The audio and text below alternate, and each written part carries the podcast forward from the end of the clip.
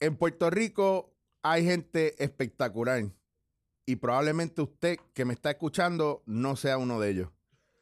Pero el invitado que yo tengo hoy en Dándote en la Cara es una persona más allá de espectacular y frente de todos ustedes se va a sacar las emociones y les va a dar en la cara con ellas. Aquí, en Dándote en la Cara, hoy tenemos al ilustre padre de una estrella de las redes sociales, Vicente Hidrach. Esto es Dándote en la cara.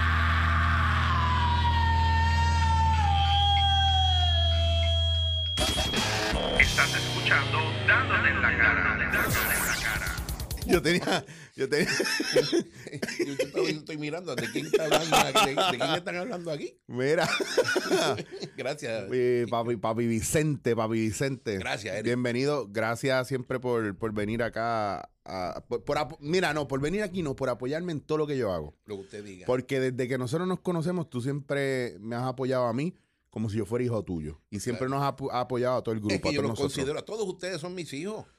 Mis, hijos bastardos, pero mis hijos. Somos, somos los, los Jon Snow de la vida. Sí, sí, yo, lo- yo los quiero como hijos. Sí, porque claro que sí. eh, para los que no saben, eh, señor Vicente Hidrach es el papá de Chente, Chente Hidrach.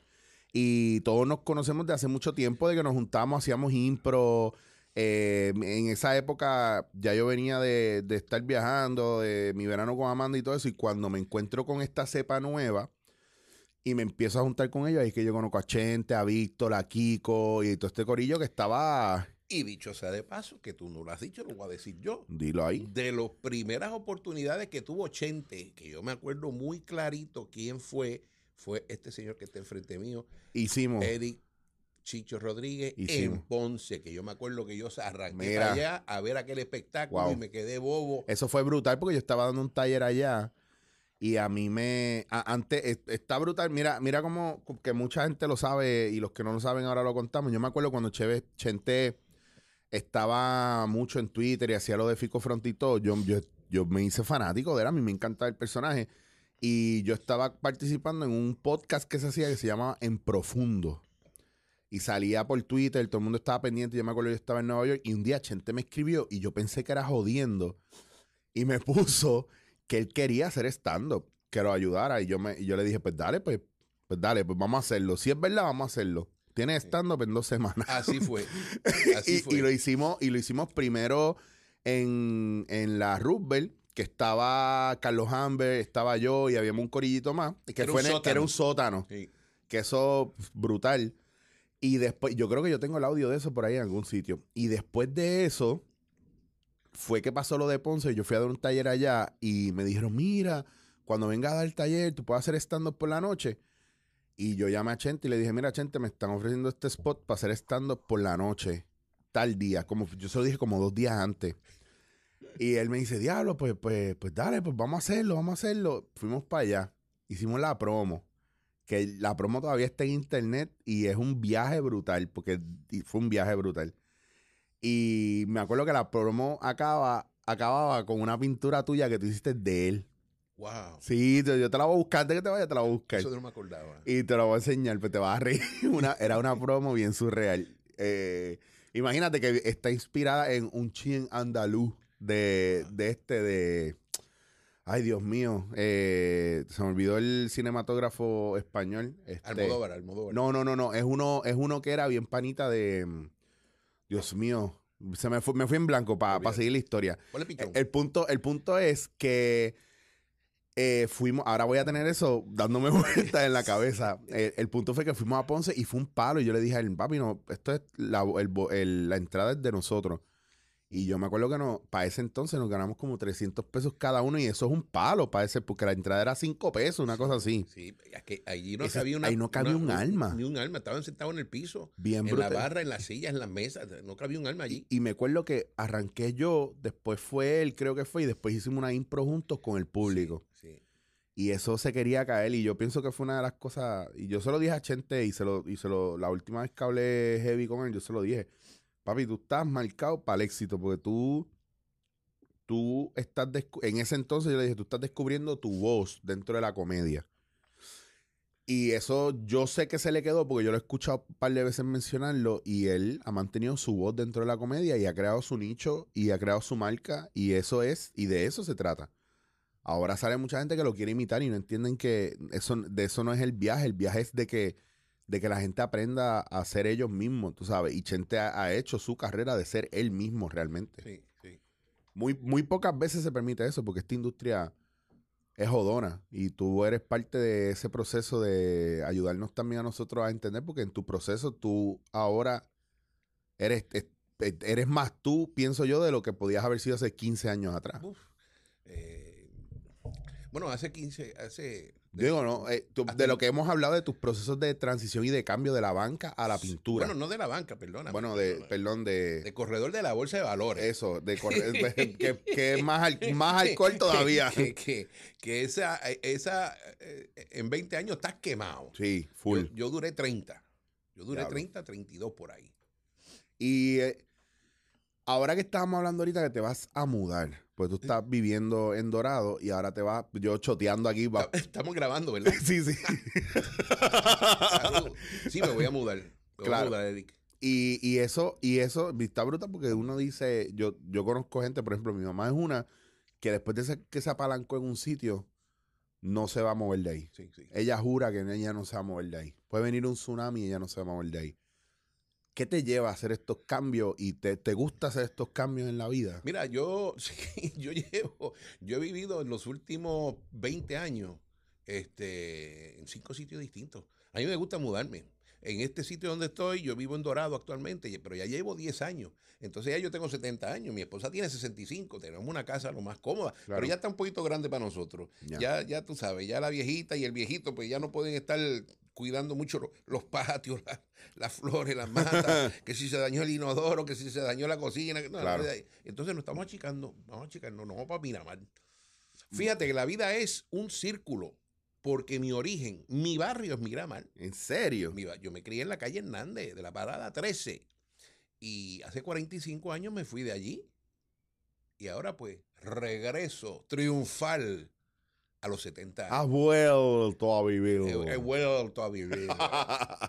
y esta etapa de la pintura, que a mí siempre me, me llamó mucho la atención y cada vez que yo veo que tú estás subiendo las fotos de lo que estás haciendo, esta visión que tú tienes, o sea, cu- en los años que ya llevas pintando, ahora estás dando clase también. Yo doy clase, yo tengo la suerte. eh, mira, yo tengo un amigo que estudió escuela superior conmigo y un día me llama, mira Vicente, me han dado la oportunidad de conseguir un local en plena bahía de Cataño con vista a la bahía de San Juan. Vente un día para que la vea. Y voy para allá, muchachos. Aquello era un almacén inmenso. Y yo le sugiero, oye, vamos a hacer una galería aquí. Y el tipo me mira, pero tú, tú, tú tienes conexiones en eso para llenar esto de, de pintura. Y dice, olvídate, esa- te- las paredes te las voy a llenar yo. Y empezamos a llevar pintura, a arreglar el sitio. Esto fue post María. Aquello era un desastre. Allí se metió hasta la playa, allí se metió en la Wow. arena. Aquel, este amigo mío limpió todo, pintó todo. Bueno, la cosa es que estamos eh, eh, eh, casi enfrente a las lanchas de Cataño, Sí. diagonal, al ladito de un restaurante conocido. Allí está usarle con, con vistas a la bahía. Allí yo tengo mi galería, allí doy clases también. Y ahora que me mudo para Miramar, voy a dar clases también en mi casa en Miramar. En mi Pero apartamento en tirar al medio todo ahí para que la gente que esté escuchando, si quiere coger clase, te llama, si sabe. Ah, de- bueno, pues mire, eh, eh, eh, pronto pendiente, la gente de San Juan, voy a dar clases en Miramar, en la calle Roosevelt de Miramar, apartamento 6, eh, condominio Miramar Royal. A sus órdenes allí, aunque si no quieren venir a pintar, pueden venir a tomar café. Ah, eso es ron, bueno. no, ron no hay, pero café sí, sí, nunca falta. que eso es lo bueno que a mí, a mí me, me da mucha alegría. Que tú estás en una etapa de apertura. Yo digo una etapa de apertura donde yo ni loco le abro la puerta de mi casa a la gente, pero en tu, en tu etapa tú ves como que todo el mundo venga a beber café en casa. Mira, el que, que me quiera hacer daño, eso es problema de él. Mm. yo tengo una. ¿tú ¿Sabes lo que yo pensaba viniendo para acá, Eric? Este, tú y yo ya llevamos muchos años de amigos y, y, y- y- y- y te, te tengo un aprecio muy especial, pero yo venía pensando, yo voy a estar acá conversando con Eric, un muchacho que yo le llevo 30, 30 y pico de años, pero yo, en verdad, yo tengo 70 años, yo nunca pensé en ser viejo, yo nunca pensé en que soy viejo, yo no pienso en eso, yo pienso que estoy empezando una carrera. Yo, yo, yo no me considero un... Pero es que incluso yo, yo te apuesto lo que sea, que tú le preguntas a cualquiera de los muchachos alrededor de los que te conocemos y nunca nos hemos fijado si tú eres viejo o no eres viejo, si eres mayor o no eres mayor, porque nosotros te vemos a ti en, en espíritu como uno, Sí. como la edad de nosotros normal, por eso nos relacionamos tan fácil. También Sí. tú eres una persona fácil de relacionarse, No, porque tú nunca nos has juzgado ni has medido, ¿me entiendes? Siempre has estado apoyando. Yo, yo desde, desde jovencito no juzgaba a nadie, para que no me juzgaran a mí. Mm. Pero no- yo te digo esto de los 70 años porque es que yo veo amigos, gente que yo conozco, ya a los 70 están, como dice, recogiendo, Recogido. recogiendo velas para esperar la muerte. Ay. Pues yo no, pero sí, pues, yo- A mí me chocó que me dijeras que tenías 70, porque yo te hubiera 70. dicho esos 50, cómodo. No, no, voy a cumplir 71 ya mismo, dentro de seis meses. Y con ese espíritu joven. Y yo lo que quiero es eh, desarrollar mi arte. Desarrollar mi arte. Es una gran aventura ver cómo. ¿Cómo, es el- cómo se dice en español craft? La, la habilidad. Sí, tú- el, tú- el- el- el- el rigor. Cuando uno tiene rigor, o sea, cuando uno hace lo que ama diariamente y ves tu cambio, Sí. y ves tu mejoría, y ves tu entendimiento de tu arte, eso, es una gran aventura. Tú diste, tú diste en algo bien duro, porque mi pelea, por ejemplo, con el teatro, el cine y la televisión en este país, es que muchas veces nosotros lo hacemos, pero nosotros no estamos alimentando o puliendo nuestro craft, Sí, sí, sí. nuestra herramienta actoral Exacto. o nuestra herramienta como persona. Y Yo creo que mm, mucha gente quiere llegar a un, o sea, tienen unos objetivos, pero en el, o- en el objetivo ellos no piensan, ok, ¿cuánto tiempo me toma trabajar mi craft?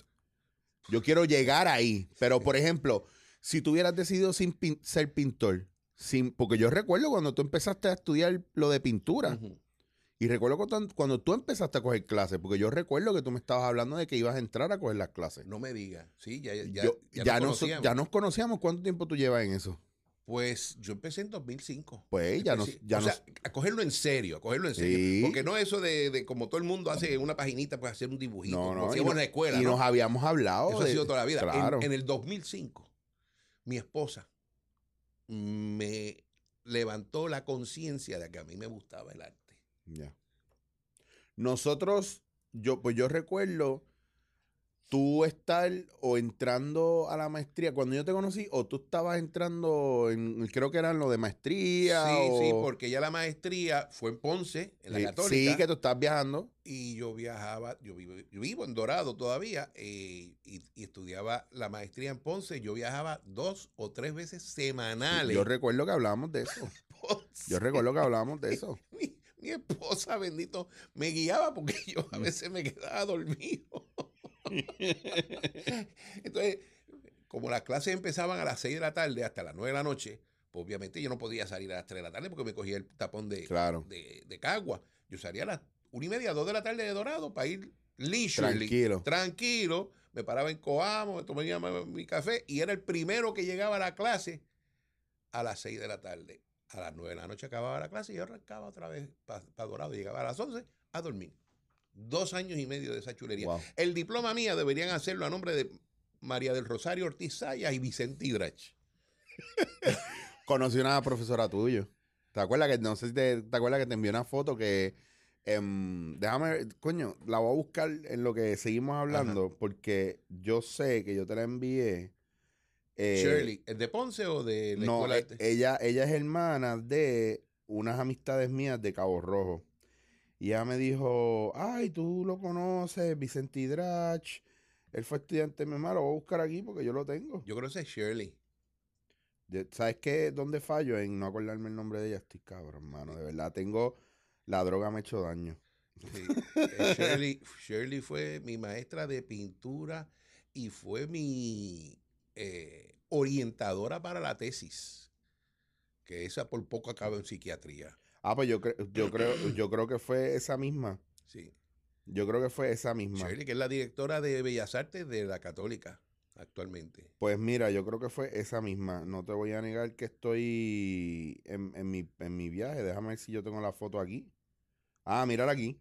Déjame ver. ¿Es ella o yo estoy al garete? Esa misma. Ahí está, Ese ya. Shirley. Le enseñé la foto, no se la enseño a ustedes porque no la van a ver.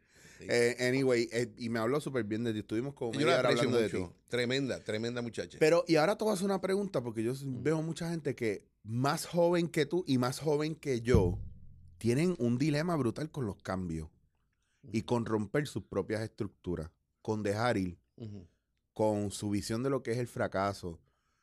Eh, yo quiero que tú me hables de eso basado en tu experiencia, ese momento en que tú decidiste, y yo sé que lo hemos hablado en otro momento, pero quiero re- renovar esos votos contigo. Vamos a revisitarlo. Por favor. Mira, eso del cambio a mí no me...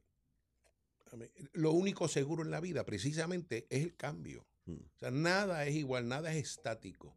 Todo cambia. Y la gente no piensa eso. La gente le gusta lo mismo, comer lo mismo, hacer lo mismo, despertarse a la misma hora, eh, ir al mismo sitio por 30, 40 años. No, no, eso- eso- ya eso, eso se acabó. Eso se acabó. Y eh, hay una cosa también que, que- que yo veo mucho en la juventud, eh, gente más joven que yo, eh, el, el miedo al rechazo. Yo, yo, yo, yo, yo, y al, o el miedo al fracaso o al rechazo. Yo le doy la bienvenida al rechazo. Eh, en, en los 30 años que yo tuve como corredor de la bolsa de valores, fíjate, fíjate este entrenamiento de las cosas que siempre me decían en la venta de intangibles. Intangibles son cosas que tú no las ves.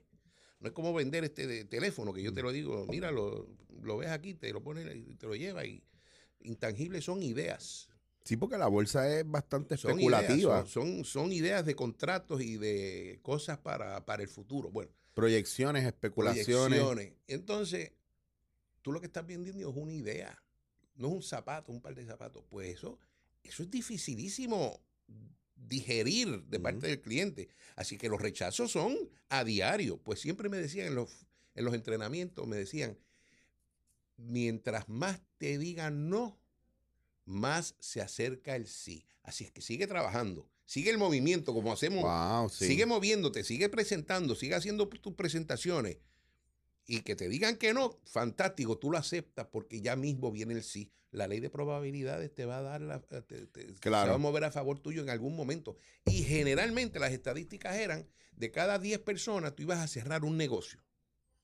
Entonces, después que tú empiezas a ver ese, ese, ese ritmo, de cada 10 tú cierras uno, empiezas a tratar de mejorar tus average, tu batting average. Mm. Entonces tú empiezas a trabajar a ver si puedo cerrar dos de 10 o tres de 10. Y eso, o sea, obviamente. Claro, y tanto no, también, también llega un momento en que si tú entiendes el mensaje detrás de los no, te das cuenta que más que debilitarte, te fortalecen. Sí, sí, sí. Porque a mí, por ejemplo, me anda, ¿sabes cuánto no yo he cogido en mi carrera? Llevo 25 Uf. años todavía vigente. Sí. que, que es sorprendente en muchos aspectos. Y yo te lo digo más en el aspecto mío de yo como improvisador o yo como actor o yo, a veces la gente a mí me dice, no, yo quiero una, una oportunidad para actuar contigo y créeme que cada vez que a mí me escriben eso, yo estoy como dos horas pensando en lo que esa persona me acaba de decir. Porque un lado mío lo coge ofensivo y otro lado mío lo coge como un elogio el lado ofensivo, el lado que lo coge ofensivo mío, yo digo, pero ¿y este cabrón no sabe que yo tengo un bachillerato en esto, que yo llevo viajando el mundo, que yo llevo cogiendo clases, haciendo talleres, dando talleres, tomando talleres, yo llevo 25 años formándome y este de la nada quiere que uno le dé el break. Sí, sí. ¿Cuántos no me dijeron a mí? Entonces uno piensa en eso. Y yo digo, ¿cuál es el viaje? Y si yo le digo, ah, entonces viene el miedo de, ¿y si yo le digo que no? ¿Va a decir que yo soy un huele bicho? Ajá. ¿Voy a perder un fan? Sí, sí. sí. ¿Cómo yo, cómo yo le, cómo abordo esto? Y también pienso, pero ¿y de dónde viene el atrevimiento o el, o el, o la, o la, el, el overhypeness? O sea que tú estás en un catch-22 situation. Si, si, es bien lo, si lo es escuchas, te dan tu bofeta y si lo rechazas, también te Te- llevas sí, la bofeta. Sí, full, full, Full. En todo lo que yo hago, ya eso es Catch 22. Sí, catch Me llama una 22. fundación, mira, que necesitamos un animador. Ah, son ocho horas, eh, es, es, este pro bono. Pro bono. Sí, papi, sí. O sea, yo te voy a decir una cosa, yo quiero que tú sepas, y yo no tengo problema con decirlo, yo le puedo enseñar las planillas a cualquiera. El año pasado, las planillas que yo rendí el año pasado fueron, mi, mi ganancia fue 9 mil dólares. En un año. En un año. 72 proyectos pro bono. Panas, fundaciones, brégame esto, hazme un favorcito. Seis proyectos cobrando algo más o menos digno. Bueno, te voy, Eh, Pero eso obviamente... voy a, comentar, a comentarte de ese, de, ese, de ese esfuerzo, de esa dedicación, de, ese, de esa entrega. Mm. Eso es lo que yo, en el área mía, en la pintura, en las artes plásticas, yo le llamo rigor. Son las horas de vuelo. Sí, claro. Son las horas. Es el piloto que está horas de vuelo antes que le entreguen el jet. Claro. y, y hay jóvenes, hay personas que quieren volar el jet porque llegaron hoy y quieren que lo monten en el jet. Pero eso no es así. Eso no me debo sentir tan mal. cuando- no, no. Son, son, te- yo te entiendo, son años, décadas. Pero es que, es que las artes son así. Sí, pe- pero mucha Ya. gente no lo entiende. Yo creo que es la visión. A lo mejor, a lo mejor la gente que no te conoce profundamente dice, ¿y este de dónde viene a pintar? ¿Qué se cree este? Y de repente tú sacas todo tu, tu currículum vitae y les callas la boca, que es lo que me pasa a mí muchas veces. Eh, la gente dice, ah, este se cree que porque hizo esto, lo otro. Papi, mira, aquí está mi currículum, sí, cállate sí, la boca. sí. No seas ignorante. Entonces, no, ¿por qué en Puerto Rico somos así? ¿Por qué, por qué Ah, somos tan cabrones? Yo no sé. No hay peor enemigo que el de tu propia cuña, mano. Está cabrón. Y entonces, en ese proceso, por eso es que yo te digo que a mí me gusta mira, como tú eres tan mira, abierto Yo, yo en esto de la galería, Mm. que es otra fase que podemos hablar de eso. que tengo que ir a la galería Tengo a verla, obligado. Yo tengo que ir para Cataño. Esto de la galería, yo he tenido un aspecto muy distinto a lo que es el comercio, el negocio de las artes plásticas. Te regatean mucho. No, muchacho, no es eso, no es el cliente el problema, son los otros artistas. Ay, Dios. Ay, Dios. Háblame, vamos a hablar de eso. Vamos no, a hablar no, de si eso. aquello es, eso ha sido, no, que si tú me tienes que quitar a mí de aquí, me tienes que poner en aquella pared y tú te tienes que sacar lo tuyo y lo tuyo está, lle- lleva mucho tiempo. Pues, cuñeta, esta es mi galería. Me- me- mi galería que te estoy invitando, tú quieres que yo baje lo mío para montar lo tuyo. Vete el carajo. Entonces, eh, eh, los chismes y las jodiendas. Mira, yo estoy viejo para esta pendeja. Yo lo, yo lo digo. Como, yo soy tan, tan franco como tan feo. Mira, bregar con artistas a veces, eh, no todos, porque hay otros que son. Hay unos que son una chulería, hay claro. gente- dentro de todo hay gente que son gente, gente. Pero, mano, yo me he topado con, con otros que son una jodienda. Y digo, coño, pero ¿por qué yo me meto en esto? Si lo mío no es estar vendiendo la, la pintura de nadie, es darle la oportunidad de que ellos pues, puedan tener un taller aquí, que ellos puedan eh, este, Eso, eso mostrar pensamos. su, eso mostrar pensamos su- nosotros, la gente- su arte, pero coño. Pero es que eso pensamos nosotros, la gente noble, que, ah, yo voy a abrir esto y voy a hacer esto aquí para que tengamos todos exposición y un espacio para, y, de, y de- empieza la gente a joder.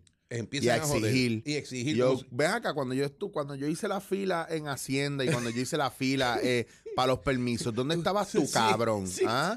Cuando yo pedí la cuota para poder arreglar el espacio, ¿dónde estabas tú, cabrón? Así es. Entonces yo creo que a la gente se le olvida. Sí, se le olvidan esos detalles, que mano. Cuando tú llegas a un sitio, eh, mano, costó construirlo, costó montarlo, tiene una historia. No, tú no llegaste y eso está ahí para ti. Sí, no, no, pues llegan con unas pretensiones que, mire, A- vaya a ser A carajo. mí me ha escrito gente que lleva, qué sé yo, yo te puedo hablar de 15 casos, por lo menos que 15 que acabo de contar ahora en mi cabeza, fulano, mengano, 15, que en algún momento en la superior o en la universidad hicieron teatro. Entonces, claro, me están viendo en televisión, me están viendo en cine y qué sé yo, ah, diablo, te va cabrón. Mira, yo quiero retomar eso para que tú me ayudes a volver a entrar. Cabrón, yo no cogí una pausa de 20 años. Yo llevo sin parar haciendo esto. O sea, yo no, yo no puedo coger, y si yo te veo a ti en la fila de la discoteca, si yo te saco de atrás, de la fila de gente que hay para entrar, para entrarte a ti, claro, a mí no me debería importar, pues yo hago lo que me salga a los cojones. Pero la gente que está haciendo fila está esperando para verme, para estar conmigo también. ¿Y qué tienes tú por encima de ellos? Si yo no soy ni pana tuyo. Exacto. ¿Me entiendes? Entonces la gente es como. Como que hubo una generación que le enseñó a la gente a que todo lo que ellos quisieran, ellos lo iban a poder lograr. Claro, claro. Pero y de la responsabilidad del proceso, porque tú también estás tomando unas decisiones con tu vida que tú sabes que tienen unas repercusiones o que tienen una necesidad de trabajar antes de eso. Porque hay una parte de ranteo, pero a lo que, a lo que yo quiero llegar, que es a lo que ya yo sé, es dónde nos saltamos el proceso. Te voy a decir. Ahí está. Se les enseñó, sí, tú puedes hacer y lograr lo que tú quieras. Ja, Sí, pero se les olvidó decir rigor. Volvemos al, a lo básico. El rigor, tu entrega, tu dedicación, tus estudios, tu sufrimiento, tus noches de llanto, tus noches en vela. Todo eso va formando tu arte. No- To- todos tenemos una noche eh, oscura, como dice San Juan de la. Cruz. Pero como, como, como veo yo que tú, tú. Ah, no, porque ya yo estoy graduado de universidad. Mira, tú te gradúas de la universidad y no sabes un carajo. A mí no me preguntes, no me digas la profesión, porque sean abogados, filósofos, este, arqueólogos, ingenieros, salen de las universidades sin saber un carajo hasta que van a la calle. Y entonces empieza el rigor. Claro. Ahí es que se aprende.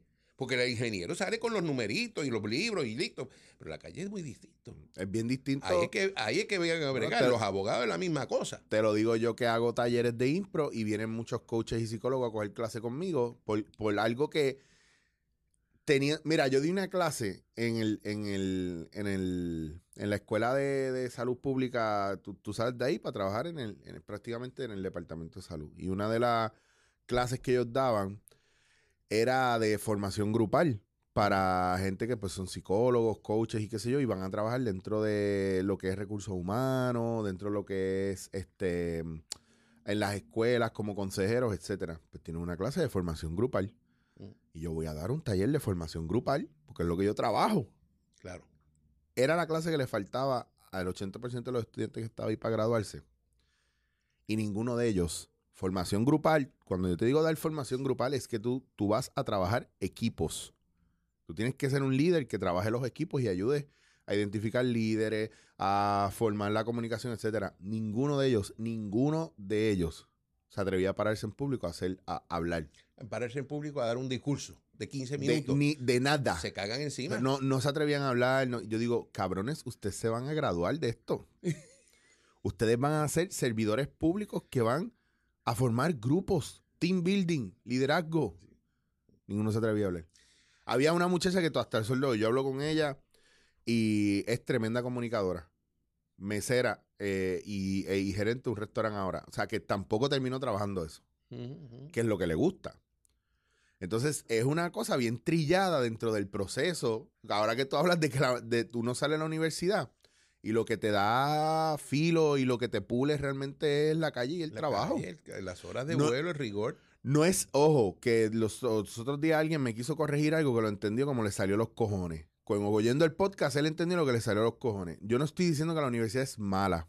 Yo lo que estoy diciendo es que sí, chévere, tú vas, aprendes tus cosas y qué sé yo. Pero lo que hace que eso se te quede en la piel y se vuelva una segunda piel es práctica. Mucha gente quiere que yo les dé clase de impro solo. Mucha gente quiere que yo les dé clases de impro por internet. ¿Dónde está la jodida práctica, cabrón? Sí, sí, sí, sí. Por osmosis, por osmosis. Sí, no, tú- Mira, este. o dan talleres, quieren dar talleres de impro y nunca se han subido a un escenario. no, no, no, no. Puedes, tienes, tú tienes que, que practicar, tú tienes Como, que, que como, correr- como querer ser un, un- un corredor de maratón y ir sin tenis. y correr un maratón sin tenis. Ah, yo puedo correr, yo sé la ruta. Este, mira, este, sí, yo me, yo, yo después de, de- de mi carrera como corredor, pues decidí estudiar eh, otro bachillerato en arte y después la maestría en arte. Pero yo te digo una cosa, salí sin saber un carajo. La verdad, digo, la universidad te enseña la técnica, los Claro. principios, los libros.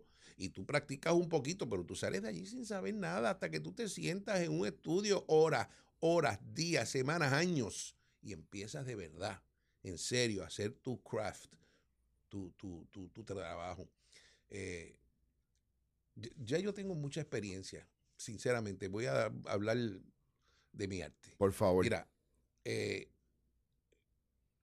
el arte no es un. El arte tiene tres fases. Todos los, todas las artes son, tienen estas tres fases, sea escultura, en las artes plásticas, escultura, pintura, grabado, lo que sea. Tú copias a los maestros. Copias, copias a. Tú te buscas Rembrandt, tú te buscas Van Gogh, tú te buscas Monet, Manet, y tú los copias. Después de copiar esos ma- maestros, tú adaptas de los maestros lo que a ti te gusta. Ya estás en una segunda fase. Ya estás empezando a, a escoger.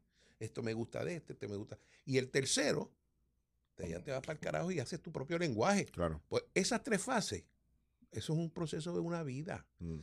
Yo te lo digo en tres pasitos, pero es un proceso de vida. O sea, yo me encuentro en un momento que ya yo estoy, ya yo copié eh, y sigo copiando, en ocasiones sigo copiando. Eh, adapté y ya estoy en mi propio lenguaje. Y me da mucho placer ver cuando la gente me responde y me dice, ah, vi una pintura y sin leer lo que era, sabía que era tuya. Eso, de, de eso se trata. Es que a mí me pasa eso. Yo, yo a veces estoy pasando el, el- el Facebook ahí a todo lo que da y veo una, una pintura tuya y aunque sea un flashazo, yo digo, "Güey, Ese- paro. ese es de este". Ese es este. Ese, ese- ese es mi lenguaje. Entonces, eh, hay artistas que dicen, pues no, tú tienes que entonces ir a eh, exposiciones. Yo tengo mi, mi opinión. Mi Si ustedes, están, si ustedes están oyendo esto, pero no lo están viendo, Yo- yo- yo tienen que ir a- YouTube a ver la, la reacción. Te, te voy, yo te voy a decir una cosa de las exposiciones en Puerto Rico. En Puerto Rico. en Puerto Rico. Yo pertenezco con mucho orgullo a dos organizaciones de artistas plásticos y pago mis membresías y, y cuando puedo voy a sus exposiciones. Pero hay una cosa en Puerto Rico. Hace 10 años empezaron a desaparecer las galerías. Full. Eh, se quedaron dos o tres que lo que están es sobreviviendo. Este, llegó María. Las galerías que existen o que existían, lo que están haciendo es vendiendo los que tienen nombres ya establecidos. No les interesa eh, eh, artistas emergentes como yo. Yo, a los 70 me considero un artista emergente. Eres un Pero artista ellos, ellos no les interesa eh, artistas emergentes porque es mucho trabajo. Ellos lo quieren facilito. Ellos están vendiendo a la gente establecida. Bien. ¿Para qué yo voy a ir a una exposición con 20 artistas más? La noche de inauguración van 40 personas. Entonces te piden el retrato, que los artistas nos organicemos para el retrato de la fiesta, de la noche de inauguración, y se reúnen los 20 eh, artistas aquí para el retrato, y cuando tú miras al público quedan 20 más, que son las esposas, o los esposos, o el primo, o el vecino. Claro. O sea, el público en general no va a las exhibiciones. ¿Para qué yo voy a gastar tiempo, esfuerzo en llevar una pintura mía, dos pinturas mías, de Dorado a Ponce, de Dorado a Mayagüez, de Dorado a Macao, dejarlas un mes para ir a buscarlo otra vez, pagar un- una X cantidad? Si yo voy a Facebook, le pago 20 pesos y me la enseñan a 15 mil personas. O sea, ¿cuál, cuál? No, no. La, o sea, la adaptación a la era o sea, digital. tenemos que adaptarnos. Ya las galerías, las exposiciones no es lo que era antes. Antes todavía hacías una exposición, lo anunciabas en, el, en los altoparlantes del pueblo, que eso era la forma de publicidad de un pueblo, que lo son todavía. Todavía Sí, ahí. tú te vas a Cataño, tú te vas a Dorado y, el- y el alcalde tiene un altoparlante todos los días, anuncia, esta noche hay actividades. o Per- ma- mañana- perdóname, a mí me acaban de enviar, y te puedo enseñar aquí, me acaban de enviar un, un, un copy para hacer un voiceover que va en un alto parlante en un carro en Añasco para la función que tenemos el sábado. Exacto, esa es la forma de Y va, y va y está pagado para tres horas el viernes por la tarde y tres horas el sábado por la mañana. Eso es así. Pues entonces te anunciaban, esta noche hay una exhibición de arte en, en- en la alcaldía, invitamos, y aquello se llenaba, pero ¿qué pasa? No había internet, además no había ni radio, bueno, radio sí había, pero no había televisión, No. o no había lo- las actividades. Ahora, hoy día te- se van para el cine, se van para pa, el weekend en no sé dónde. No van a ir, a menos que estén sentados en su casa, la comodidad, en tres minutos ven tres pinturas de Vicente Hidrach y ya. Ya está. Y si les gusta, quizás te llamen o no te llamen. pero la vieron. Y 15 mil o 20 mil personas vieron tu arte y ya te empiezas a, a- a- a- lo, lo que llaman los artistas a, a compartir tu arte. Pues ya la compartir, el compartir es electrónico, ya no es físico. El compartir de tu arte en, el, en las artes plásticas en Puerto Rico es en, es en el internet. También, también la isla es pequeña. la- esto no es un Nueva York y esto no es un... Y hay 3 millones de habitantes. Claro, y, y nunca se ha, como te digo, no es, no es prioridad de esta cultura, la cultura, No, realmente. No lo es. no lo es. Entonces, no, yo, ¿hace cuánto tú nos regalas un libro? Uf, ¿Ves? Ahí está, es lo primero, yo regalo un libro este fin de semana, un libro que a mí me encanta, que yo lo llevo conmigo en todos los viajes. tienes razón, sí. Yo compré ese mismo libro para mi pareja, para Elenita. Y le dije, mira, y se lo, y ayer, y ayer se lo, este, yo se lo compré el domingo y ella sabía que yo lo tenía, pues yo le dije, mira, te, te lo quiero regalar este libro porque para mí es bien importante y está bien pompeada. Y yo no, y yo lo tuve en mis manos hasta anoche, que lo escribí, o sea, le, le hice una dedicatoria. Porque tampoco se la hice el mismo día. ¿Hace cuánto uno no regala un libro? Yo, yo no he regalado un libro hace muchos años, pero sí yo te digo, yo compro libros. A para mí me Yo tengo una biblioteca fabulosa de arte. Eh, muchas, muchas librerías. eh, eh, a, a fin de mes, cuando no han vendido ciertos libros, los, ofrende- los ofrecen en venta.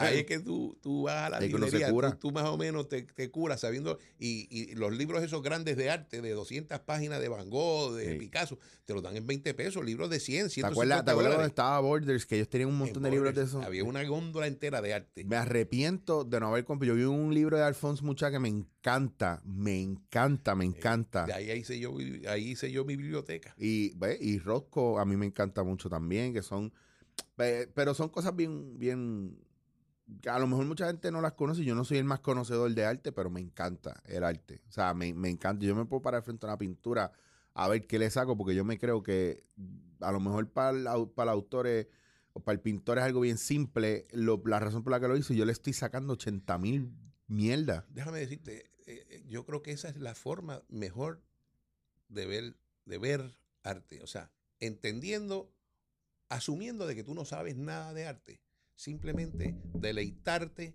mirando una pintura. Olvídate del análisis de que si eh, este, qué, qué colores usó, si son primarios, si son secundarios, si son terciarios, eh, dónde está el, el centro de la- del elemento principal. No, no, no. Tú simplemente te sientes y la, la disfrutas y la miras. Y tú sabes que, que dentro de ese proceso también lo, es parte de, la, de, de apreciar algo y de, Apreciación del arte. y de, y de dejarse literalmente eh, ejercitar la emoción Sí. que te provoca esa pieza. Y no tienes que ser un experto para lograr No, esa emoción. Claro, y yo te puedo decir, yo soy un tipo bastante sensible ante todo lo que es música, arte y todo eso. Por ejemplo, yo puedo escuchar una canción o ver una pieza y, y empezar a recoger cosas. Tú sabes, yo me voy a un viaje y digo, diablo, yo creo que yo estoy sintiendo ahora mismo la- a lo mejor la alegría o la tristeza de quien lo pintó en ese momento. ¿Tú nunca te has emocionado al punto de las lágrimas o escuchando una música? una Cabrón, canción? cabrón. Y Paliachi, Vesti la Ah. Yuba. Todo eso. Que yo escucho esa, esa mierda y en el primer acorde de, de ese, de esa cuerda así heavy, heavy, ya yo empiezo a llorar. Sí. Y aunque no entiendo un carajo lo que están hablando. No, pero... Pues- pues eso- eh, de eso, eso. se trata. Sí. De eso se- tú no tienes que ser un experto en ópera para, para, para Claro. apreciarla. No, no, y- tiene, no tiene que ser un... Y, y tú estabas hablando de unos elementos bien importantes. O sea, todo lo que tú estás contando dentro del arte, de la galería, me acuerda mucho a la época donde, donde más que haber galería, nosotros íbamos a un lugar a hacer un show y esa mierda de tener que ir a Hacienda a refrendar y todo. Eso no, tú, era bien fácil para nosotros que el dueño del local no pasaba tanto trabajo porque era, ¿tú quieres hacer algo aquí? Claro, pues yo Abre tengo la y barra y ya. tú eres la entrada, ya está. Ahora no se puede hacer, por eso no hay tanto movimiento, hay que hacerlo todo en teatro. No me digas. ¿Me entiendes? O sea, eso para nosotros, esas leyes fueron un María para nosotros. Y después de María no había trabajo para los actores. Eso lo sé. Eso, de ¿Me- eso estoy con- ¿Me entiendes? Cada uno se las tuvo que buscar Sí. como pudo. Muchos se fueron, otros se quedaron, Sí, otros montaron cosas a raíz de eso, pero los primeros teatros en habilitarse y el gobierno no hizo nada al respecto. No es que el gobierno tenga que hacer algo, pero el problema es que como no hizo nada el gobierno, ni, ni siquiera enmendar las leyes que nos, que nos, más que nos ayudan, nos oprimen en ese momento, mucha gente no entiende que el actor no, aquí en Puerto Rico no hay, no es una profesión estable o establecida, por ende, no es algo que tú dices, me voy a graduar de esto y voy a tener trabajo. Claro, sí, sí. sí. ¿Me entiendes? No un trabajo de 8 a 5. Exacto. Y mucha gente piensa que, o que son vagos o que tienen chao con cojones. O sea, tienen una manera de verlo basado en su miseria. O sea, en la miseria de la persona. Yo digo la miseria de la persona porque todo el que me ve se cree que yo estoy en las papas, pero probablemente su cuenta de banco está más vira que la mía. Yo hice, yo, yo hice un escrito de eso precisamente, no me acuerdo ahora, no lo tengo aquí, pero decía, ¿alguna vez ustedes han pensado por qué el artista hace lo que hace? Mm. Porque no es un trabajo de 8 a 5, no tienen secretaria, no tienen ayudante, nadie les paga el overtime, todo el mundo le pide que done su trabajo, ninguna otra profesión como el artista le piden que done su trabajo. Claro. Eh, eh, y por ahí seguía. Y al final vengo y digo, por eso es que los artistas cobramos. o sea, no tienes trabajo, no tienes de Claro. 8 a 5. Y cuando trabajas, te puedes trabajar de 8 de la mañana a, a 8 de la mañana al otro día. Te Eh, o sea- y te pregunto yo, en plan, para que meditemos sobre esto y pues si podemos desarrollar un tema sobre esto, sería genial. ¿Por qué la gente no toma en serio el trabajo del actor o del artista? O ¿por qué, qué es lo que hace que la gente piense que nosotros como artistas le debemos a ellos Sí. o tenemos que hacer para Sí, ellos? Sí, sí, sí. Porque Yo- a veces, porque a veces a mí la gente me pide el podcast, que si cogiendo pon, 20 cosas, pero y yo les contesto dentro del chiste y la verdad. Digo, pues cabrón, ¿cuándo me vas a pagar por Sí. eso? Yo te voy a dar mi opinión. Y Por so- favor. y puede sonar que me voy a ganar 20 enemigos. Ve, por favor, que esos son mis Yo favoritos. no sé qué carajo le pasa al puertorriqueño que quiere la educación gratis, la medicina gratis, eh, la iglesia gratis, este, eh, eh, el arte es gratis. Mire, el arte no es gratis, perdóneme. Si usted quiere, váyase a Norcorea y allí le pintan a Kim Il-sung de gratis. y lo exhi- Aquí no es gratis el arte, coño, hay que pagarlo. Ahí está. Ahora, hay chavo para caballo, hay chavo para la loto, hay chavo para, la- para el hay chavo. Coño, este, eh, eh, la clase artística en este país tiene que vivir, pero somos el último recurso.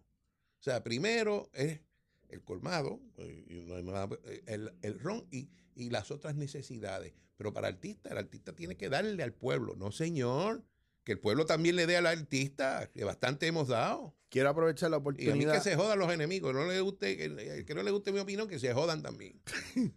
Ya sabes que este es el, este es el bloque de promoción de, Sí. este, de este podcast. Sí. Este, marca, y tengo que marcarlo, este es eh, 47 minutos. ya.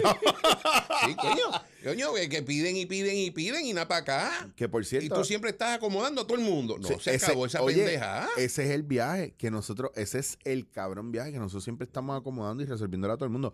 Te lo digo porque yo sé, por ejemplo, y esto pasa mucho, conozco gente en fundaciones que enganchan a varios artistas y chévere, es una, mira, que si apoyo al cáncer, que si síndrome de Down, que si la comunidad este, sorda, que si esto y lo otro, ok, chévere, todos estamos ahí, apoyamos. Pero de repente, eso, eso es un año, próximo año, vuelve a lo mismo, próximo año, vuelve a lo mismo. Y de una hora que tú dabas, ya son tres horas, ya son cinco horas, ya es el día completo. Entonces van a los colmados a comprar ron y no piden un descuento en la caja por la botella de ron, ¿verdad que no? No, imposible. ¿Verdad que no? Entonces van a los caballos y no piden descuento por el caballo que no ganó, ¿verdad? To- Para la próxima apuesta, ¿verdad? Te voy a hacer una ¿Eh? historia para que te rías. Ahora el artista le va a vender una pintura y te pide un descuento, ¿verdad?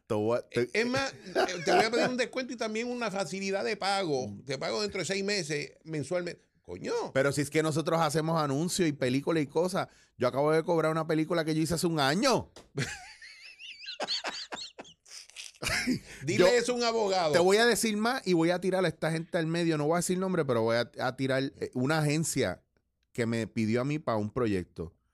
Y yo dije, dale, vamos a hacerlo. Y le digo, pero me tienes que pagar upfront, no pueden pasar dos semanas. Sí. Y me mandan un mail con las cuestiones que necesito hacer para los pagos y lo que ellos quieren que yo les haga a ellos. Y dice, si quieres cobrar el, el cheque antes de tal fecha, se te quita un por ciento. Si es para esta fecha, otro por ciento. Coño. Tú me estás penalizando a mí por yo cobrar. Por cobrar tu trabajo. Y, mano, ¿sabes qué? Si no lo saben, la razón por la que no les volví a contestar es porque es una falta de respeto. Es una falta de respeto, sí. Para mí, para cualquier persona en este país. Y no los tiro al medio porque de verdad yo no quiero una mala relación con ellos, pero eso es una puerca. Tú me perdonas, póliza de quien sea. ¿Por qué? Eso es una puerca, porque si yo te estoy haciendo el trabajo y tú me llamas a mí, es porque tú me quieres a mí para algo. La oportunidad no la estamos dando y mutuamente. ese ejecutivo de esa agencia no sea, no, nadie le pide que se baje No. su sueldo. Eh, claro que no. Y la pregunta es, ¿y yo te puedo penalizar por tu penalizarme? sí, sí. Porque Bájate Por el sueldo también y yo me bajo el mío. Ah, pero entonces si yo digo algo, yo soy un huele bicho. Sí. Pero entonces nadie puede ver alrededor que eso es una puerca. es una puerca. Y, ah, no, que es la política de la compañía. Me ronca las pelotas la política de la compañía. Yo soy un ser humano y yo trabajo, de esto yo vivo. Sí, sí. ¿Cómo tú vas a hacer esa puerca? Yo tengo un pana y también voy a tirar la situación al medio. Y si usted fue el que le hizo hasta el pana mío y usted se siente mal, qué bueno. El pana mío es músico de tres pares de cojones. Y el tipo le- lo contrata para tocar. El pana mío va al restaurante del tipo a tocar. Tiene eso encendido. Eso está lleno. Todo el mundo le está pasando a cobrar. Eh, cabrón. El tipo le está cobrando por tres sets esa noche. Que eso es lo otro. Usted sabe lo que es uno tocar 45 minutos, cogerse un break de una hora, pa- por- porque el, el dueño del local necesita esa hora para que la gente consuma. O esa media hora de break para que la gente consuma. Para después volver a tocar, asista toda la noche. En la primera toca que él dio, cuando él acabó, que eso estaba encendido, todo el mundo estaba pompeado y qué sé yo, él fue al pana mío y le dijo, mira fulano, si yo te digo que está bien que no toques más el resto de la noche, ¿me bajas el precio? Ujú. Y el pana mío le dijo, vamos a hacer algo, tráeme un ribeye de eso de los tuyos. Yo me lo voy a empezar a comer y yo te voy a preguntar a ti si a mitad, que yo estoy lleno, Me si yo te lo devuelvo y tú me bajas sí. el precio. baja el precio por la mitad. ¡Cabrón! ¿Por Lo qué, mismo. ¿Por qué? ¿Por qué yo tengo otra cosa? Me llaman de los sitios. Chicho, ¿cuánto tú cobras por un taller? Y ya yo digo 20 mil pesos. Diablo, pero eso está bien caro. Ah, bueno, cabrón, no me has dicho todavía ni cuánta gente es, ni cuántos días es, ni cuántas horas es. Porque si te digo mil pesos, me espetas 18 mil personas, una semana completa, seis horas diarias. Entonces pido, me preguntan, me cotizan con todo, con todo claro. Me cotizan. eh, me, di- eh, me piden cotización, envío cotización. Ah, diablo, pero es que eso es mucho. Pues, ¿cuánto tú tienes de presupuesto? Ah, 200 pesos. Pues te puede ir para el carajo. No. Entonces, queremos exclusividad. Queremos este el, el más pegado que está, el más duro que está, pero no estamos dispuestos a pagarlo. No, no, no. El artista no se le paga. El artista tiene que ser de gratis. Tú sí. tienes que, ah, pues tú, ah, ah, que eso es lo que tú vales. Ah, pues tú eres un huele bicho. Sí, no, sí, cabrón. eh, no, yo te voy a decir lo que eso, eso es seguridad del trabajo que yo hago y de, lo, de la calidad de trabajo que yo te voy a dar. Y si usted está escuchando esto y usted es de agencia, usted es cliente, usted está en los medios, no se encojone conmigo. No se encojone con Vicente o con el artista que le saque en cara eso. Al contrario, acepte que esa persona es así porque te está garantizando una calidad. Y ya la palabra de hombre y, la, y lo de la calidad, eso aquí no hay. Si yo conozco dos o tres influencers charlatanes que le pagan un forro de chavo y lo que hacen es firmar autógrafos 15 minutos y no tienen otro talento. Mira, yo me acuerdo, chavo, me acuerdo, yo tenía, yo cuando era corredor, fíjate como cuando uno era corredor de valores, pues tenía un cliente bueno, Claro. que invertía mucho dinero en muchas ocasiones. Y él me pidió un descuento y pues yo se lo di. Pues está bien, porque eh, movía mucho Sí, dinero claro. eh, mensualmente. Y otro mes me pidió otro descuento y ya pues, espérate. eh, Y otro mes me pidió otro descuento y le digo, espérate, espérate, espérate, doctor. Yo te voy a dar ese descuento, pero tú me vas a atender a mí en tu oficina de ahora en adelante gratis. Ah, no, ah, bueno, Ah, pues, coño, ¿cuál es la pues, pendeja? misma Sí, mierda. claro, Es la misma mierda, coño, ¿de qué estamos hablando? claro, yo, claro. ¿Ah? Yo sí te puedo dar un descuento, pero tú no a mí. Vaya a la mierda. Yo tenía un pana que tenía un restaurante y me decía cada vez que yo iba, eh, si vienes para el restaurante, pagas completo. Si vamos para afuera a comer, yo te invito. so, no, como literalmente diciéndome, cuando tenga que ver con mi trabajo y cuando tenga que ver el trabajo de los dos, lo que tú vales yo te lo pago, Claro. lo que yo valgo tú me lo pagas. Claro. Pero cuando vayamos afuera, lo que tú quieras, yo te lo invito. Así me decía él. Y, y yo lo entendí, lo vi noble. Yo dije, coño, tiene sentido. Y él me dice que yo no quiero que mis empleados me vean a mí haciendo lo que después ellos van a querer hacer regalando mierda. Eso tú lo haces con tus chavos. Pero el negocio, para yo poder regalar mierda fuera del negocio, mi negocio tiene que moverse. Sí. Para yo poder regalar mi tiempo, mi negocio tiene que moverse. Lo que no puede pasar es que mi negocio se estanque y yo me estanque también. Y pasa en todos lados, la gente quiere exclusividad, la gente quiere... eh, y a mí me pasa mucho. Yo, estoy, yo hago muchos proyectos que, ah, que no hay chavo, no hay chavo, pero el tipo llega a un Mercedes. Sí. No hay chavo, no hay chavo, pero el tipo está En forrado. Disney- en Disneylandia todos los fines de semana. Claro. Jugando a los caballos, jugando a la loto y tú jodido acá que, esperando. que me he encontrado situaciones bien fuertes. Y yo sé que y la gente siempre dice que es que yo lo que tengo es un odio con el medio. Y yo, no, cabrón, el problema no es el medio, el problema es usted, que es un huele bicho. que, que para usted, el mundo, el mundo le debe a usted la vida y usted vale más que todo el mundo. Sí, Ese es sí. mi problema con la gente. Porque a mí me encanta que, que yo estoy contigo en... Yo tengo panas que me llaman a cada rato para pedirme el número de algún influencer y todavía no me han dado un guiso a mí. So, so dime tú si eso no es la pendeja de, de tú estás muerto. tú- tú- yo no estoy muerto de hambre, pero tú tienes hambre y te pasan un- una pizza todos los días frente a la cara y nunca te llega la tuya. Lo- Los otros días yo estoy dando un seminario en X sitio. Ah, Tenía 12, 15 personas. Yo cobro por esos seminarios. Claro. Le doy una clase. Claro. Bien da. Por el pasillo pasa alguien y me observa que me conoce y ve lo que está pasando.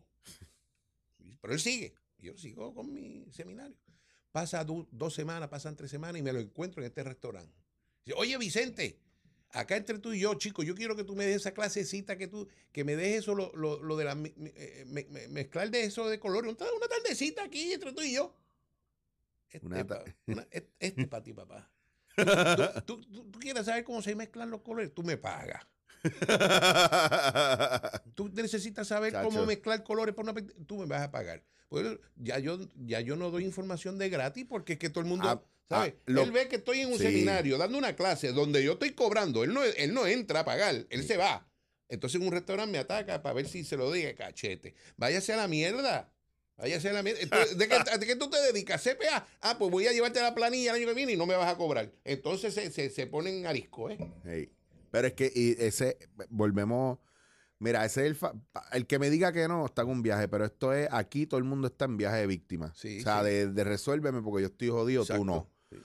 Y el viaje no es eso, porque estamos viéndolo también al garete. Es una cuestión de generar abundancia. Cuando tú pagas a un artista, el artista te da una pieza que es parte, parte de él. Parte, eso no tiene o sea, precio. Eso es. Eso lo no tiene. ¿Cuánto claro. no le va a pagar un artista una pintura? Mira, los Van Gogh de este mundo se acabaron. Los genios de, de pintura se acabaron. Tú tienes que estudiar. Ahora tú tienes que pagarle al que te va a enseñar. Claro. Y mucha gente, no, mucha, gente no, eso. mucha gente no entiende. Mira, mucha, mira, vamos a hacer la ecuación matemática aquí. Ajá. Una persona que te está educando a ti invirtió un tiempo bastante amplio de su vida para enseñarte algo que tú no descubriste por tu cuenta. Y pagó él Y- por esa educación. Por ejemplo, Que la está pagando todavía en los préstamos. sí, así mismo es. Oye, así mismo Sí, es. porque- Por ejemplo, Gaby que está aquí, que by the way, estamos en GW5 Studios. Yes. aquí con el maestro de... Tienen que escuchar su, su podcast hablando en 24 frames. Está bien duro. Tiene unos invitados bien espectaculares. Entre ellos he estado yo, Y yo. dos veces y tú has estado ahí. Y unos temas espectaculares. Gaby tiene su espacio aquí. Gaby tiene su equipo. Gaby tiene sus cosas. Coño, Gaby, brégate. Y, y cuándo Gaby puede pagar las cámaras que él pagó y, lo- y los monitores que él tiene y el audio y el aire acondicionado. Exacto. Tú sabes cuál es, no vas a pagar, ¿qué intercambio vamos a hacer? ¿Cómo nos nutrimos mutuamente? Es como los, los contratos unilaterales. El artista me tiene que dar esto, esto, esto y esto, y tiene que, y tiene que haber exclusividad. ¿Cuánto me vas a pagar? 50 pesos. exclusividad de dos años. Sí. No puedes hacer nada con más nadie. Con más nadie. Si ustedes llegan a ver, muchas veces la gente no sabe. Eh, y a veces la gente se coge a pecho. Tú le dices que no a uno. Ah, qué huele bicho. Mire, cabrón, usted es el número 322 de ese día que le toca decir que no. Porque los primeros tres que le dije que sí, ya me llenaron el cupo. Sí, sí. Si usted llegó tarde. Y si yo te pongo en fila a ti, es para dentro de cinco años, porque créeme que la gente pidiendo gratis por ahí, hay un montón. Y a mí yo creo que me... Es como... Yo creo que es esta cuestión de estar ensimismado y pensar que nosotros somos lo único que existe en esta tierra y por eso no vemos el sacrificio de los demás muchas veces. Aquí se puede sonar un ranteo y a lo mejor usted se siente identificado, el que me está escuchando, el que escucha a Vicente, o a lo mejor usted se, se siente ofendido y aludido. Entiendo yo que si usted se, se- se siente ofendido y aludido, usted tiene que Cambiar. cambiar. Usted tiene que buscar qué está haciendo mal. Tough on you. Fuck you. Es, que, es, que- que uno habla tantas veces, lo, di- lo dice finamente, lo dice No con te- diplomacia, lo dice con cariño. Coño, y te siguen, mira, vamos a, vamos a clavarnos el gordito hoy. Sí, hasta sabes. que, hasta, Coño. oye, y te voy a decir una cosa, yo me he puesto potrón y la gente, diablo, yo no sé qué le pasó Coño, a Chicho. sí, Que, coño. mire, cabrón, es la, si usted me vio potrón, y esto se lo dice, esto yo se lo dije a mi ex esposa una vez y, eh, y se lo digo ahora a todo el mundo. Si tú me ves encabronado o tú sientes que yo te hice algo a ti, pregúntate qué me hiciste a mí para recibir eso. Porque yo soy paz y amor con todo el mundo. Y cuando yo ranteo, yo ranteo porque algo está pasando. Si estás roncando, hay razón para Ya roncar. está, ya está, porque si no, porque si no, yo ando por ahí como si estuviera arrebatado, eh, happy go lucky, mucho amor, y probablemente anda arrebatado. Vamos a decir que tú eres un empleado de gobierno en... Eres secretario o secretaria. Y tú estás, tú te pones tu trajecito, te afeitas. Claro. Te vas a las 8 de la mañana, estás en la oficina, a las 12 sales, te comes algo, a las 1 regresas, estás hasta las 5 y estás toda tu vida en eso. Algún día te lo van a agradecer tus compañeros que tú ayudas. Pues miren, nosotros es la misma cosa. Nosotros necesitamos que no- los consumidores de arte en este país lo agradezcan. Mira, voy- Y no eso agradeciendo, mira qué bueno, mira qué bueno, mira, no, de gratis no. Voy a- se, ahora- aca- se acabó lo de gratis. ahora yo voy a hacer, ahora yo voy a hacer la pregunta de la eh, o el comentario de la misma manera que usted piensa. Usted que me está escuchando. Coño, Sí, le hemos dado duro a la, le hemos dado duro al tema hoy. Sí, pues eso venía, eso venía, te- tenía que pasar. Sí, sí, Eh, a lo mejor usted que me está escuchando no es este tipo de persona, pero conoce a alguien, o a lo mejor usted es este tipo de persona que usted va a un sitio, a un monte, a una playa, a un parque, y usted tira basura al garete porque usted piensa que alguien lo viene a recoger. Si usted es esa persona, usted piensa que porque yo hago este podcast, yo tengo auspiciador y me estoy ganando chavos con cojones. Usted no se siente sucio cada vez que usted ve algo que yo hago o escucha algo que yo estoy produciendo o haciendo y usted no ha puesto ni un peso para eso. Usted no se siente sucio. Si usted se siente sucio y tiene remordimiento y dice, diablo puñeta, yo he consumido tantas cosas de Chicho sin pagar, tengo todas sus películas pirateadas, escucho el podcast, veo sus programas y nunca he pagado un peso por ese cabrón, usted va directamente a la página de anchor.fm y hay un área que es para donaciones y usted viene y no se bebe cuatro o cinco cervezas una semana y usted me pone esos chavitos ahí. Claro. Y entonces eso puede ayudar a que algún día yo le pueda pagar el espacio a Gaby o pueda aportar comprando más equipo. Yo acabo de hacer una yo acabo de comprar 6 mil pesos en equipo y mierda para que ustedes tengan la mierda podcast este que yo no sé ni por qué usted nos escucha. ¿Por qué? Porque les damos en la cara y a usted le gusta el fuete. Pues pague por el cabrón fuete. Pague por el cabrón fuete. Porque si yo no le doy a usted la cara, usted no va a tener sentido de vida y va a seguir haciendo la misma estupideces. Es que a las buenas nunca ha funcionado. No. Tiene que ser a bofetá. El amor, tú se lo das a la gente que cuando tú le diste amor al otro día eh, son nuevos, son otros, corresponde. corresponde. Sí. Pero cuando tú le das amor a una persona que sigue igual las mismas estupideces, yo tengo clientes, lo para no los puedo tirar aquí al medio por ley IPA, que yo me invento eso, pero eh, cabrón, que siempre que yo los atiendo, vienen con el mismo cabrón problema. Puñeta, cambia tu vida. Manda para el carajo a la gente que tiene alrededor tuyo, múdate. O, o métete en el, en el inodoro, flocheate y donde caiga, haz una vida nueva. Sí, sí, sí. Pero es queremos siempre lo mismo. Siempre, no queremos evolucionar, no, no queremos salir de la cajita, no salir de la cajita. Todos los Esa días cajita. criticamos a la misma persona. Pues no mires para allá, Sí, cabrón. Sí, entonces yo, no- yo- es una ecuación bien sencilla. No te Sí. gusta, no te lo comas. Sí. No, no te gusta lo que ves, no lo mires. Sí, Eh, no te gusta ese ruido, tápate los oídos. Porque vivimos en un planeta que no, que no gira. En, o sea, tú no eres el sol, tú no eres la estrella que, que mantiene gravitacionalmente a todo este sistema solar. Entonces, a veces yo creo que la gente se, se envuelve y no. Nadie es indispensable, va. Ya está. Ya nadie es Ya indispensable. está, ya está, Sí. ya está. Y yo pienso que hay que disfrutarse a las demás personas en más, su te modo voy a ir único. más lejos. Te voy a ir más lejos. Por favor. Que tú seas, que te creas que eres el astrólogo más astrólogo del mundo. Siempre hay un pendejo que sabe más astrología que tú. Eso Siempre. Ahora, depende de lo que tú tengas aquí, si tú te pegas a ese gran astrólogo que sabe tú para aprender. Claro. Porque si te sigues creyendo el gran mierda, ahí que te jodiste. Es el problema que la gente no, no quiere mundo- ver Todo el mundo sabe todo, coño. Nadie quiere ver la grandeza en los demás y por eso no aprenden. no aprenden. Porque siempre se, cuando no, no se miran al espejo para decirse lo bien que se ven, Sí. pero cuando se miden contra alguien que ellos entienden que es más inteligente, lo quieren cancelar. Lo, lo quieren pisar. quieren volar, pero ven un cabrón volando más alto y lo quieren tumbar. Eso es así. Quieren, quieren libertad, pero ven un cabrón libre y se encojonan Se y lo quieren meter en una jaula y botarlo para el carajo. sí, sí. Ay, mira, mames, un bicho. Este es el podcast que más mal yo he hablado. Que se joda. Este diva y yo y yo siempre voy tranquilo porque yo digo, déjame con lo suave para que las doñitas me escuchen. Sí, pero, pero, ya que hay el trapito esta mierda, mámense un bicho, cabrones. De verdad. es que, eh, oye, es que, digo, somos humanos, los artistas somos humanos y también padecemos y sufrimos y se nos hace difícil. Bueno. A otros más fácil, a otros más difícil. Coño, pues Pero- había, había un día que te- teníamos que coger un día para hablar de esto, estas pendejas. Sí, bueno, para que incluso entiendan la gente allá afuera con todo respeto, con, con todo cariño. busque, busque, si usted quiere saber, por, por ejemplo, mucha gente, yo se lo he dicho y yo he hablado de esto mucho, yo me enteré años después de que mi papá, bueno, cuando mi papá falleció fue que yo me enteré que él cantaba ópera y que, porque cuando yo me enteré o, o seguí su existencia, él era ministro. Entonces, él canceló o, o cerró su etapa de ser artista. Y yo me enteré que él estuvo en Broadway, hizo Manos La Mancha, hizo un montón de piezas, pero una de las piezas más brutales que a mí me tocó, que me encantó cuando, que me enamoró cuando yo fui a Italia y estudié allá, años más tarde descubrí que mi papá era tenor y cantaba esa pieza, por eso también tiene un valor emocional para mí, pero yo, la, yo había hecho esa pieza, mi credo como actor, como teatrero, que es eh, Vesti la Yuba en Ipaliachi, que es una ópera de León Cavallo. Eh, búsquela, Vesti la Yuba, G-I-U-B-B-A, ponte el mameluco. La cantaba Enrico Caruso, Luciano Pavarotti, los duros tenores.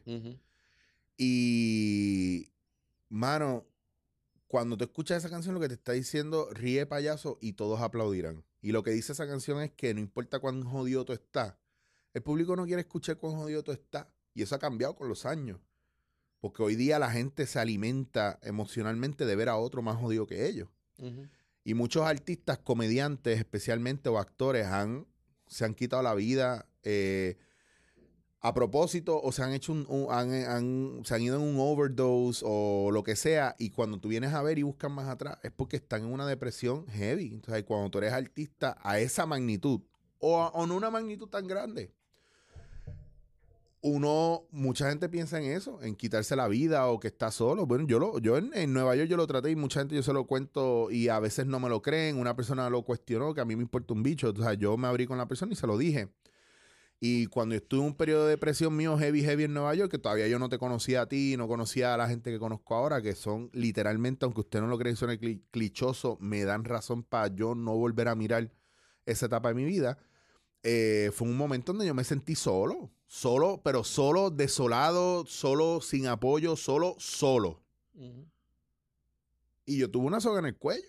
Eso es una depresión clínica ya. Full. Sí, sí. Full. Full. Y es parte de ese proceso. Entonces, usted es parte del crecimiento o el desarrollo, o usted es parte de, del bloqueo. Vamos a. Yo estoy haciendo. No, eh, justamente vamos a aprovechar y cerrar aquí en esta nota. Vicente Sisto, Están abriendo la caja fuerte al lado. parece que están robando allá arriba, están taladrando. Vicente, gracias por estar aquí conmigo. ¿Dónde te consigue la gente? Si, Eh, eh, en Facebook, me pueden ver en Facebook, pueden ver mis pinturas en Facebook, en Instagram, Vicente Hidrach. Vean bien esta cara, no la confundan con la de Chente. Chente es mi maestro, yo soy el viejo.